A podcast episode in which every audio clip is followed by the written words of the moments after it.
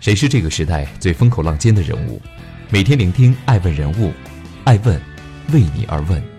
Hello，大家好，欢迎聆听守候爱问，爱问人物创新创富，我是爱成。爱问是有全球影响力的创始人办公室，爱问传媒板块专门辅佐创始人全球定位传播，爱问资本帮助创始人的新经纪公司投融资管。欢迎大家的守候，今天爱问每日人物。爱问博士创始人刘伟，如何像李嘉诚一样在英国置业？今天爱问每日人物的嘉宾刘伟的骨子里躺着做房产的血液。旧时，刘伟的爷爷曾经是四川的一个大地主，幼年的刘伟天然就对房子有着别样的眷恋。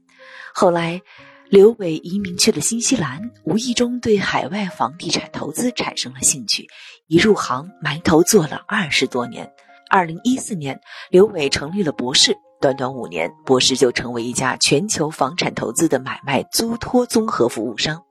与全球顶级的开发商 Berkeley、Mount Everest、Lendlease、Movac 和 Fraser 进行合作，为全球用户提供高品质服务。本期爱问每日人物对话刘伟，听他讲述怎么做海外置业。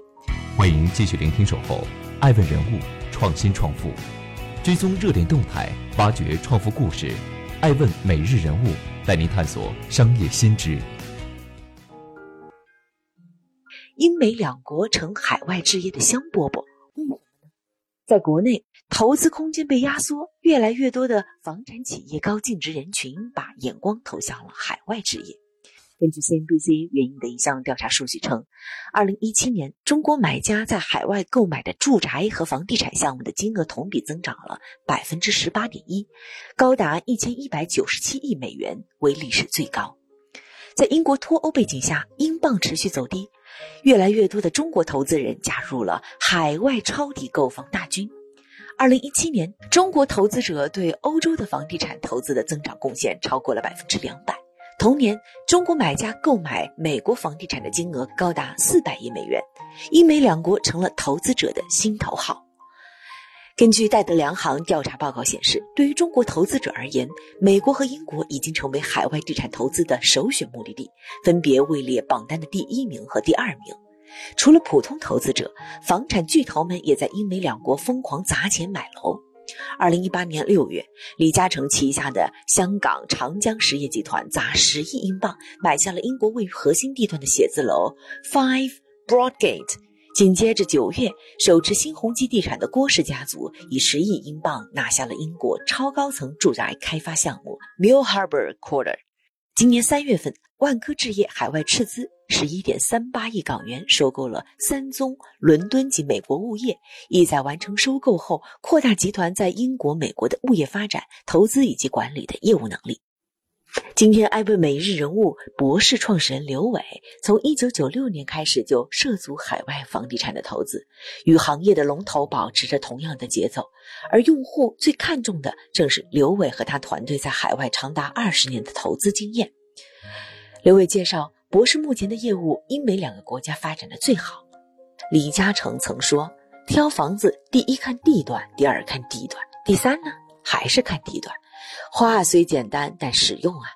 在北京买一套上千万的学区房，一年的租金只够伦敦帝国理工大学旁一个月的租金。而投资伦敦的学区房，将多余的房间转租出去，获得的收益与留学费用相抵，甚至还能净赚几十万英镑。刘伟提到，许多家庭都有移民发展孩子教育的需求。为了把资产保值和教育相结合，许多人会提前五年甚至十年就计划在海外购置住宅。欢迎继续聆听《守候爱问人物创新创富》，追踪热点动态，挖掘创富故事。爱问每日人物带您探索商业新知。海外置业一百万英镑的房子，到底最受谁的欢迎呢？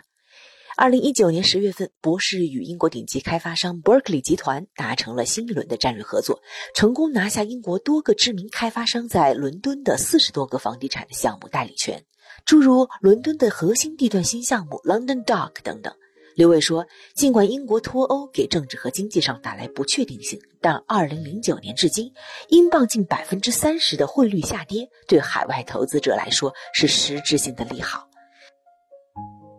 以美国、以英国、以刚才您说的这个澳大利亚、以加拿大为例，哪个地区目前的投资回报率是相对更高的呢？从国际一线大城市来看的话呢，它租金回报率基本上就在百分之三到百分之四左右。”那这个是一个普遍的一个呃共识，但现在的伦敦和纽约，如果是在市中心，可以达到百分之三到百分之三点五之间。那北京的这种租金回报率，如果只看租金回报率，它基本上只在百分之一点二到一点五左右。哎，其实没有我想象的那么贵。那么在您刚才提到的博士的整个五百多个服务的用户区间，大概率或者说整个大的比例是集中在，呃多少？价位的这样的一个房地产投资可以跟我们分享吗？其实更多的我们我们可以看三个价位。第一个价位呢是大概是在三十五万就是美金左右的这种价位。这种价位的话呢，大家可能能买到呢就是二线城市，比如说像英国的话呢，我们买曼彻斯特或者呃伯明翰。还有呢就是说更多的人选择都是五十万英镑到七十万英镑的这个价位，它作为投资产品当中的主力价位。来可以得到很好的投资回报率，还有些就是会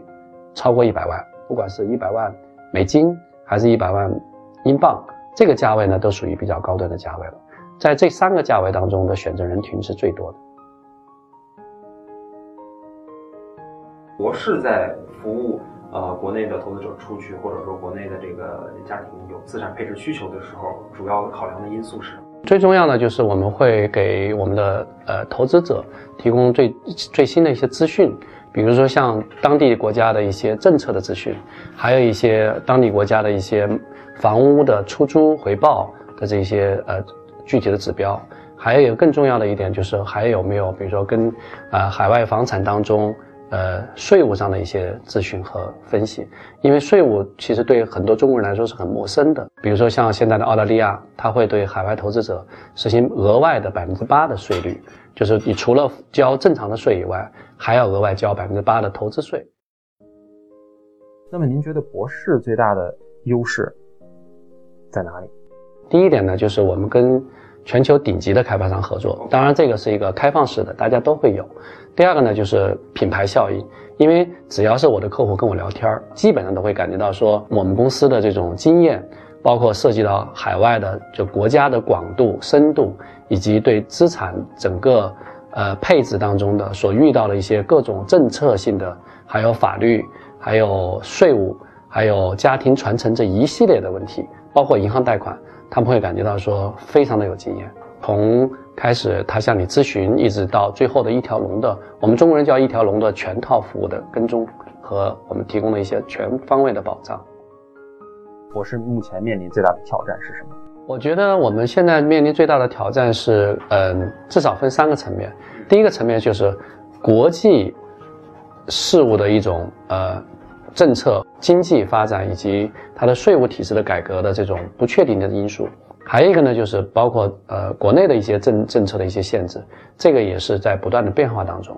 呃，另外呢，就是对于我们来说，很大的挑战就是我们怎么样能够在就是这种平台上，在我们自己的服务里工作当中，每天能够找到一个所谓的突破点，能够让客户对我们满意，甚至我我们的理想就是让百分之百的客户对我们满意。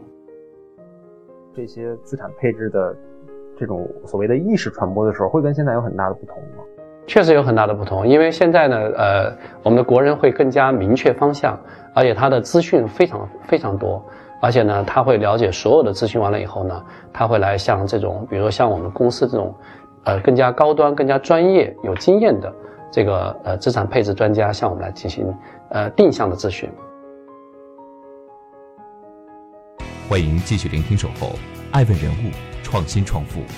追踪热点动态，挖掘创富故事。爱问每日人物带您探索商业新知。爱问刘伟如何心无旁骛，如何专注的走下去？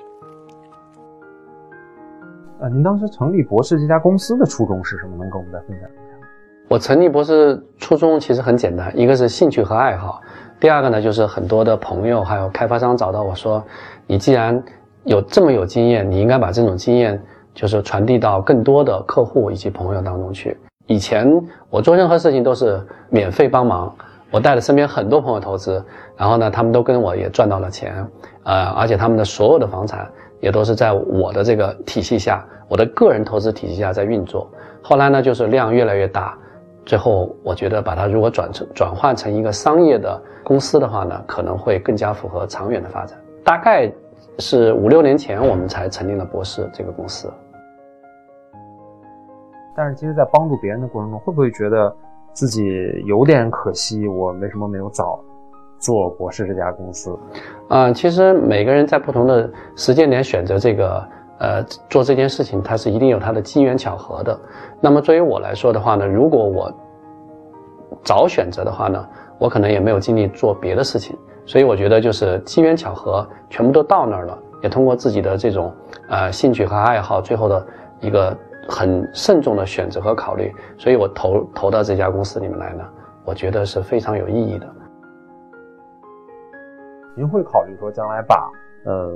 博士的这个业务范围在进行一个扩充吗？嗯，我们只想做房产。我特别希望就是我们做的这个专业就是做高端间，我们不希望就是说做的大而全，这是我们的一个核心点。那这个会限制博士业务的一个天花板吗？我觉得会受到限制，但是呢，就是说我们特别欣赏，也特别呃这种敬佩这种像欧洲的这种百年企业，比如说像奔驰、宝马，它只会做汽车。所以呢，就是说，我们希望，就是说，在我们的这个整个产业链，从你买房、选房到呃贷款，包括最后的出租这一套管理当中，我们做到把它做到极致。一谈到海外资产，大家就会想到博士。您对博士今年或者说未来三到五年目前的一个增长率有过预估或者测算吗？我们大概是在每年就是在百分之二十到三二十五左右的增长。嗯，实际上我们每年都有自己的呃目标，但这个目标的话呢，基本上到目前为止，每一年我们都都是超额完成。对于博士而言，您对博士是一个比如十年的周期或者二十年的周期，您有一个怎样的规划构想？我其实对博士没有什么周期性的想法。创立这个公司以来，我就会一直到生命的结束，都一直会坚持的走这条路往前走。感谢您收听本期的《爱问每日人物》。十二月五日，爱问主办的全球创始人大会，聚焦五百多位全球创始人、一百多位金融领袖和一百多位媒体领袖。我们在北京，十二月五日早九点到晚九点，全天上午场、下午场和爱问顶级人物夜间录制，不见不散。爱问是我们看商业世界最真实的眼睛，记录时代人物，传播创新精神，探索创富法则。